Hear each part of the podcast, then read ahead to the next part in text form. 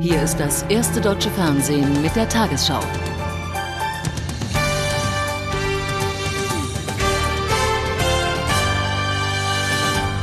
Guten Abend, meine Damen und Herren. Zwei Tage nach dem Einrücken der US-Truppen versinkt Bagdad in Chaos und Anarchie. Nach den Plünderungen wurden mehrere Gebäude in Brand gesteckt. Die Gesundheitsversorgung ist nach Angaben des Roten Kreuzes praktisch zusammengebrochen. Selbst Krankenhäuser wurden leergeräumt. Einzelne Ladenbesitzer gehen mit Waffengewalt gegen Plünderer vor. Aus Bagdad berichtet Christoph Maria Fröder. Dieses Bürohaus wurde angesteckt, nachdem es geplündert wurde. In Bagdad gelten keine Regeln mehr. Jeder langt zu, klaut, was er erreichen kann. Direkt daneben hält eine die Kalaschnikow auf die Kamera, ist kaum zu beruhigen. Während wir die Kamera einfach weiterlaufen lassen, wird gnadenlos alles zusammengepackt, was die Diebe aus dem Büro einer staatlichen Firma entwenden konnten. Plötzlich knallen Schüsse, wir haben keine Deckung, doch alles geht gut. Diese Leute schieben einen Tresor vor sich her, er war nicht zu knacken. Er brüllt erst, hochlebe Amerika, dann sagt er, schließlich wurde das alles von unserem Geld bezahlt. Dann wird die Beute verschoben, kein Polizist, kein amerikanischer Soldat hindert sie daran. Anarchie wie aus dem Lehrbuch hat die Diktatur abgelöst. In der nächsten Straße ein komplett ausgeschlachteter japanischer Allradwagen. Als der Besitzer von einem Krankenbesuch zurückkam, fand er nur noch diesen Schrott vor. Aus Lebensangst hat die Bevölkerung die versteckten Waffen wieder herausgeholt. Diese beiden bewachen ihre Straße, erzählen uns, sie hätten heute Morgen auf Plünderer geschossen. Schließlich müssen sie ihre Familien verteidigen. Unter Saddam Hussein wusste man noch, woran man war, kommt es lakonisch. Von der neuen Freiheit wird in Bagdad derzeit nicht gesprochen. Auch im Nordirak ist es nach dem Zusammenbruch des Regimes zu Plünderungen gekommen. Am Morgen hatte die irakische Armee bei Mossul kapituliert. Damit ist auch diese zweite strategisch wichtige Ölstadt ebenso wie Kirkuk unter Kontrolle der Amerikaner. Jetzt konzentrieren sich die Kämpfe auf Tikrit, die Geburtsstadt Saddam Husseins, aus der auch ein Großteil der irakischen Führung stammt. Die Türkei versicherte, sie werde vorerst keine Truppen in den Nordirak schicken. Außenminister Gül sagte, er vertraue der Zusicherung der USA, dass sich die Kurden so bald wie möglich wieder zurückziehen würden. Auf halber Strecke nach Mosul zeigen uns kurdische Peschmerga-Soldaten diese Waffen. Iraker sollen sie beim Rückzug hier liegen gelassen haben. Seit vergangener Nacht gilt Mosul als befreit, doch mit der Befreiung kam das Chaos in die Stadt. Die Bewohner Mosuls plünderten heute Morgen eine irakische Bank. Mitnehmen, so viel man tragen kann, das war offenbar die Devise. Egal, wie viel das Geld eigentlich noch wert ist. Streitereien waren absehbar und mit den Plünderungen nahm die Aggression in der Stadt stetig zu. Es gab ja auch keine Ordnungsmacht, die den Mob stoppte. Am Vormittag wurden selbst Journalisten von den aufgebrachten Menschen angegriffen. Beim Plündern lässt sich kaum jemand gerne filmen. Spät am Nachmittag kamen dann die US-Streitkräfte und verscheuchten die Menschen, zeigten Präsenz. Ob sie gemeinsam mit den kurdischen Peschmerga-Kämpfern auch die kommenden Tage für Sicherheit sorgen können, wird sich zeigen. Denn in Mosul leben viele Araber. Und denen sind die Peschmerga-Kämpfer ein Dorn im Auge. Mit dem Kriegsende versinkt auch Mosul zusehends im Chaos. Es muss dringend gehandelt werden. Die US-Regierung hat eine erste Konferenz über die Nachkriegsordnung im Irak angesetzt. Das Treffen soll am kommenden Dienstag in Nasiriyah stattfinden, wie ein Sprecher des Außenministeriums in Washington ankündigte. Dabei könne auch über die Zusammensetzung einer Übergangsregierung gesprochen werden. Das Weiße Haus gab weitere Einzelheiten seiner Planungen bekannt. Für Präsident Bush sei es zu früh, auch nur darüber zu spekulieren, wann man den Sieg im Irak erklären könnte, so Regierungssprecher Ari Fleischer vor knapp zwei Stunden. Fleischer fügte wörtlich hinzu, Ja, das Regime von Saddam Hussein ist beseitigt.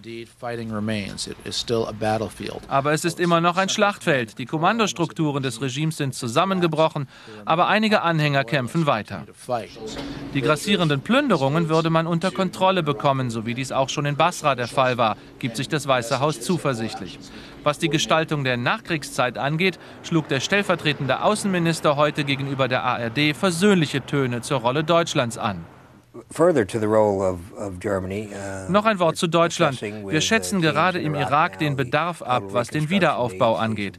Wenn Deutschland etwas einzubringen hat, ist es willkommen. Uh, Deutschland muss jetzt sagen, was es zu bieten hat, und dann sehen wir weiter possibly bring to the table, and then uh, we'll see where we go from there. Als erstes Schiff kehrte heute die USS Portland vom Irak-Einsatz zurück und lief in Virginia ein. Auch wenn ihr Präsident noch nicht den Sieg erklärt, für diese Marinesoldaten ist der Krieg vorbei.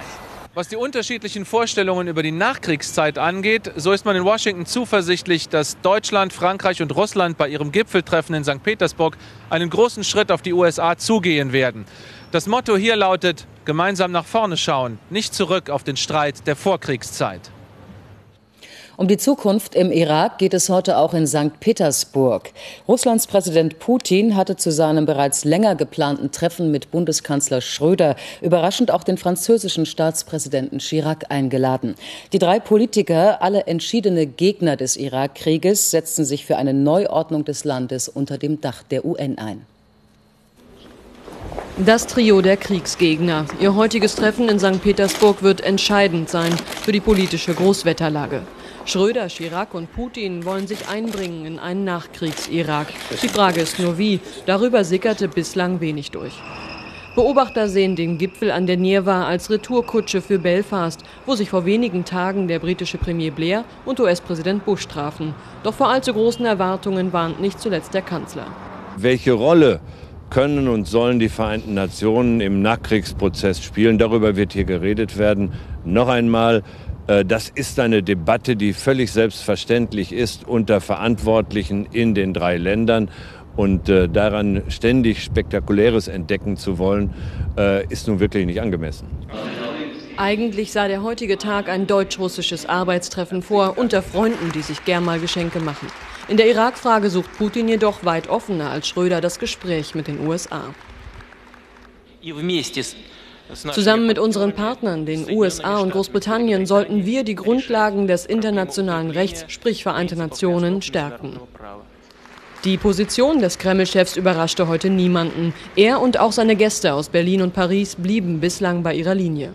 Von allen Beteiligten wurde die Bedeutung des heutigen Treffens heruntergespielt. Die Spannung aber, mit der die Pressekonferenz hier in St. Petersburg erwartet wird, zeigt doch, vor welcher entscheidenden Wahl das Trio steht. Entweder die Fortsetzung der Konfrontation mit dem mächtigsten Staat der Welt oder aber ein Versuch der Annäherung und des Dialogs. Zur Entwicklung im Irak bringt das erste auch heute einen Brennpunkt gleich im Anschluss an diese Tagesschau. Der frühere Kommandeur der bosnisch-moslemischen Einheiten von Srebrenica ist an das UN-Kriegsverbrechertribunal in Den Haag überstellt worden. Soldaten der Schutztruppe SFOR hatten den 36-jährigen Nasser Oritz gestern Abend nahe Tuzla festgenommen. Laut Anklage hat Oritz in den Jahren 1992 und 93 im Raum Srebrenica die Zerstörung serbischer Dörfer und die Misshandlung von Serben verantwortet. 1995 hatten serbische Truppen in Srebrenica Srebrenica ein Massaker unter den bosnischen Moslems angerichtet. Nach monatelangem Streit kann das Steuerpaket von Finanzminister Eichel in Kraft treten, allerdings mit erheblichen Abstrichen. Der Kompromiss, der heute im Bundesrat die letzte Hürde nahm, sieht für die öffentlichen Kassen zusätzliche Einnahmen von 4,4 Milliarden Euro durch die Körperschaftssteuer vor, nur knapp ein Drittel der von Eichel geplanten Summe. Die unionsgeführten Länder begrüßten noch einmal den Steuerkompromiss. In der SPD wächst dagegen der Unmut. Trotz der Osterhasen keine vorösterliche Stimmung in der SPD-Fraktion. Im Gegenteil, massiver Frust über den Steuerkompromiss. Durch unpopuläre Debatten, etwa zur Einschränkung der Eigenheimzulage, habe man viele Gruppen verprellt, deshalb drei Landtags- und Kommunalwahlen verloren, im Ergebnis aber nichts bekommen. Ich bin nicht begeistert. Wir haben zwar nicht das Geld, insbesondere die Kommunen haben kein Geld, das hat die Union zu verantworten, aber wir hatten allen Ärger. Ärger droht dafür jetzt aus der Fraktion. Sechs Bundestagsabgeordnete und andere Linke haben heute zu einem Mitgliederbegehren gegen die Sozialreformen der Koalition aufgerufen, dem ersten in der Parteigeschichte. In der SPD-Fraktion gehen viele davon aus, dass jetzt de facto eine große Koalition regiert und dies künftig im Gesetzgebungsverfahren berücksichtigt werden muss. Das heißt, bei allen zustimmungspflichtigen Gesetzen soll sich die Regierung vorher mit CDU und CSU verständigen, entweder im Bundestag oder im Bundesrat. Im Mittelpunkt des Strategiewechsels die Ministerpräsidenten Koch CDU und Steinbrück SPD, die den Steuerkompromiss ausgehandelt hatten. Modell geht mir etwas weit, aber es ist ein Signal, dass äh, selbst in heutigen Zeiten, wo manchmal die politische Luft auch sehr eisenhaltig ist, wir einigungsfähig sind. Die Weichen für eine weitere Zusammenarbeit sind bereits gestellt. Die beiden wollen einen gemeinsamen Vorschlag zum linearen Abbau aller direkten und indirekten Subventionen machen. Die Regierung hofft, dass der Druck der leeren Kassen in Ländern und Gemeinden die Unionsparteien zur weiteren Kooperation zwingt. Auf die ist Finanzminister Eichel nämlich angewiesen, wenn er im Mai nach der Steuerschätzung wahrscheinlich einen Nachtragshaushalt vorlegen muss, um alte und neue Milliardenlöcher zu stopfen. Spätestens von Juni an werden die Deutschen an Samstagen länger einkaufen können. Die Geschäfte dürfen dann wie werktags bis 20 Uhr öffnen. Den Weg freigemacht für das neue Gesetz hat heute der Bundesrat.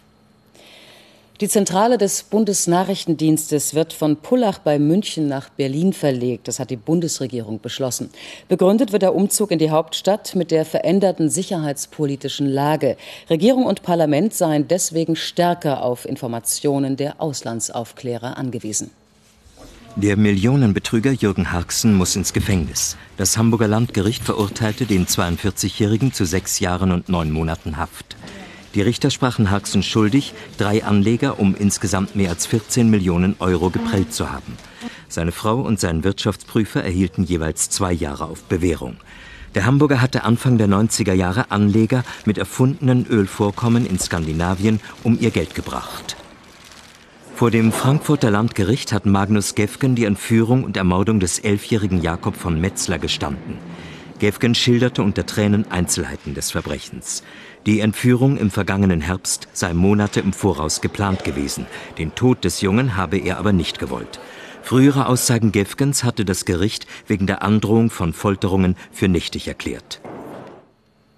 Polizisten eines Sondereinsatzkommandos haben heute Nachmittag die Geiselnahme in einem Berliner Linienbus beendet. Der Mann hatte zuvor mit einem Komplizen eine Bank überfallen. Noch ist unklar, ob es sich bei einem zweiten festgenommenen Mann um den Komplizen des Geiselnehmers handelt. Nach viereinhalb Stunden Geiselnahme stürmte ein Sondereinsatzkommando den Bus. Der Geiselnehmer, ein 46 Jahre alter Mann aus Berlin, war der Polizei als Gewalttäter bekannt. Bereits zweimal verbüßte er Haftstrafen wegen Bankraubs und räuberischer Erpressung. Er hatte die Dienstwaffe einer der zwei Geiseln, einer Polizistin, an sich genommen. Eine gewaltsame Beendigung der Geiselnahme schien der Polizei als die einzige Lösung. Er hat äh, also immer wieder uns mit neuen Forderungen konfrontiert. Eine äh, Sache ist uns aber aus den Verhandlungen deutlich geworden. An Aufgabe hat er nie gedacht. Er, das Maximale, was er so in, in die Richtung Aufgabe äh, gedacht hat, war, er würde sich selbst erschießen oder er würde sich erschießen lassen durch Polizeikräfte. Die Geiselnahme begann mit einem Bankraub. Der Täter und ein Komplize erbeuteten etwa 5000 Euro. Allerdings ging diese Beute auf der Flucht verloren. Einer der Täter entkam zu Fuß, der andere entführte den Bus. Über eine Stunde dauerte die Irrfahrt durch Berlin. Dabei wurden fast alle Fahrgäste freigelassen. Auch die beiden letzten Geiseln blieben unverletzt. Das betrachtet das Sondereinsatzkommando als seinen größten Erfolg. Das Nationale Olympische Komitee will morgen über die Bewerberstadt für die Olympischen Spiele 2012 entscheiden. Zur Wahl stehen Düsseldorf, Frankfurt am Main, Hamburg, Leipzig und Stuttgart.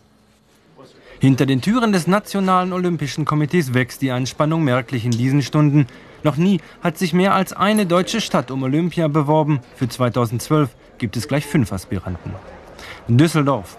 Mit einer futuristischen Multifunktionshalle wirbt die nordrhein-westfälische Landeshauptstadt und mit vielen bereits existierenden Sportanlagen in der Region Rhein-Ruhr. Bewerber Nummer 2 Frankfurt am Main. Die Spiele der kurzen Wege sollen hier stattfinden, so die Planer. Außerdem sei der Flughafen verkehrstechnisch ideal für die Besucher aus der ganzen Welt. Hamburg, Deutschlands zweitgrößte Metropole, plant Olympia mitten in der Stadt. Spiele am Wasser im rund erneuerten Hafengebiet. Leipzig setzt auf die Euphorie in der Region. Die Infrastruktur, riesige Messerhallen. Die Spiele in Leipzig seien für den ganzen Osten ein Schub nach vorne, heißt es aus Sachsen. Stuttgart schließlich setzt auf seine langjährige Erfahrung bei sportlichen Großveranstaltungen, Beispiel die Leichtathletik WM 93. Egal wer morgen gewinnt, die Wahl wird wohl am Ende einer langwierigen Prozedur stehen.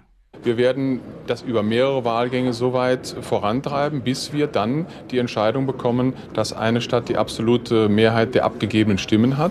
Ob eine deutsche Stadt in die Endauswahl für die Spiele 2012 kommt, entscheidet das Internationale Olympische Komitee im nächsten Jahr. Von der Entscheidung über die deutsche Bewerberstadt für die Olympischen Spiele 2012 berichtet das erste Morgen live ab 13.40 Uhr. Und nun noch die Wettervorhersage für morgen, für Samstag, den 12. April. Das Wetter in Deutschland stabilisiert sich wieder. Dafür sorgt ein Hoch, das über Osteuropa entsteht und sich am Sonntag über der Ostsee ansiedelt. Die Temperaturen steigen allmählich auf frühlingshafte Werte. Milde Luft aus mediterranen Breiten strömt zu uns.